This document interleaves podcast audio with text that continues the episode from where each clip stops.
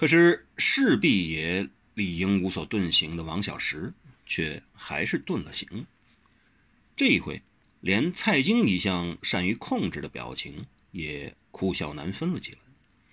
笑不出，是因为王小石竟然潜入了自己的居所，挟持了他，还逼他下令释放侵犯，不再对劫囚者追究格杀。之后还居然在自己身边多名高手截击下，公然逃离得了别野别墅。以自己一贯小心慎重，身边高手如云，加上起居之处向以守卫森严著称，而今这权威和形象。都赫然给王小石一手打翻，一脚踢破，这还了得？权威这回事就是这样，只要给人攻破了一个缺口，打倒了一次，立即他就威信大失。他必须不断的附加上去，权才有威，威而有权。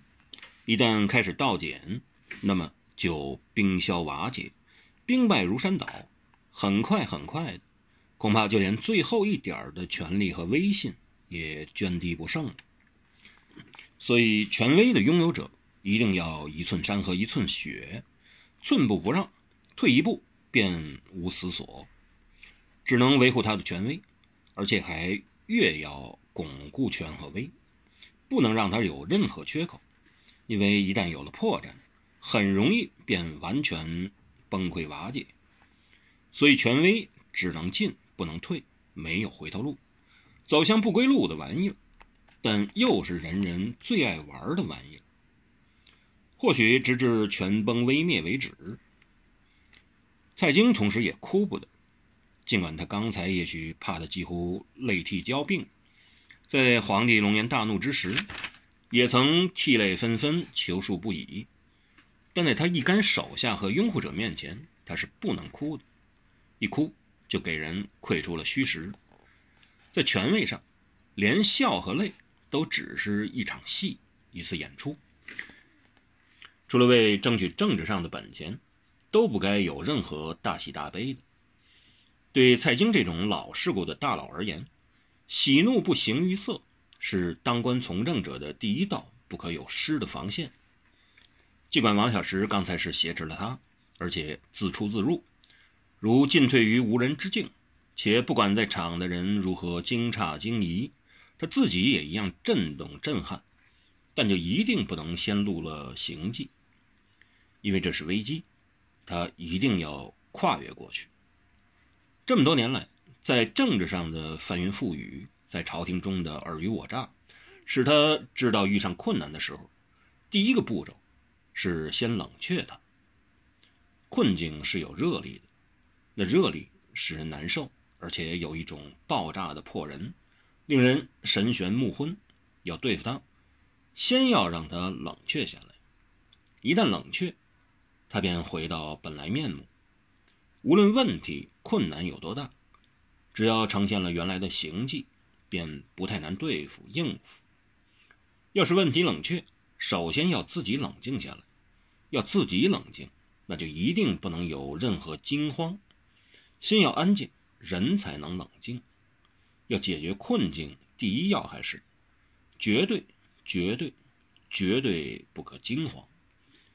因惊慌于事无补，而危机往往趁惊怕和慌乱时趁虚而入。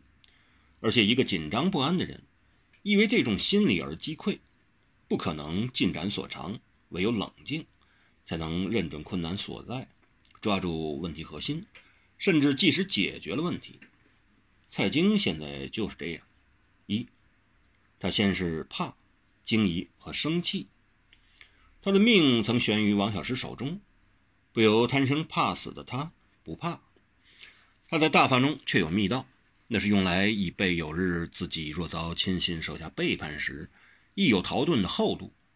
王小石而今居然先行利用了这隧道，令他惊疑极了。究竟王小石是怎么知道这秘密甬道的？谁出卖了自己？谁告诉了他？这都令蔡京愤怒难抑。二，当他一旦发现王小石已利用地道逃逸后，他立即表现得神怡气定，好像早就知道王小石必然能逃得了、出得去似的。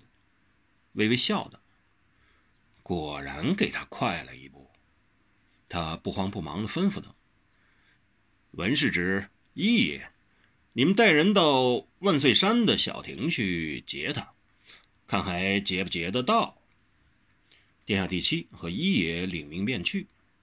三，他接下来马上思考了两个问题：王小石既知镇内堂第一间房新镇轩有密道，那么别别墅里一定有卧底，自己身边也一定有内奸。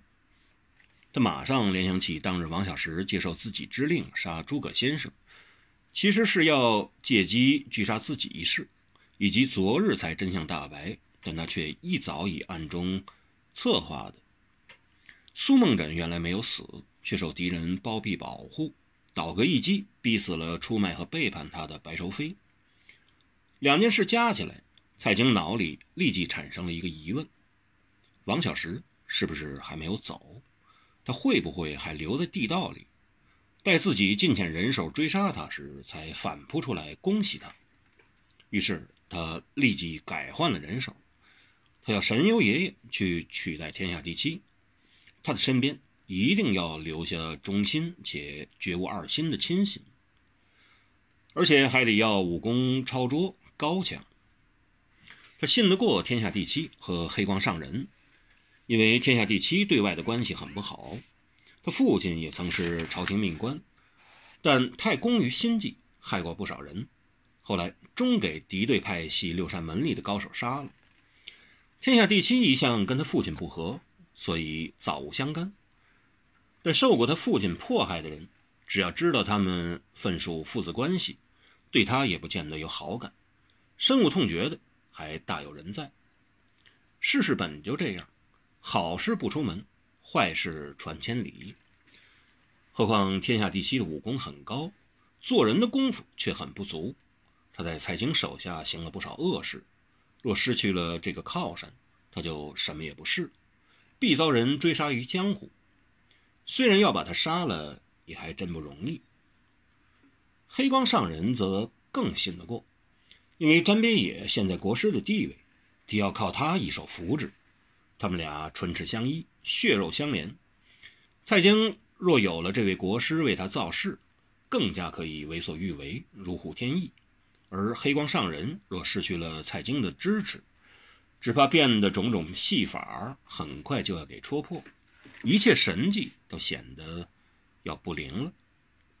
像赵佶这种好玩荒淫的皇帝，今天会相信这位法师神通广大，明天却可能去拜访另一位活佛，法力高深了。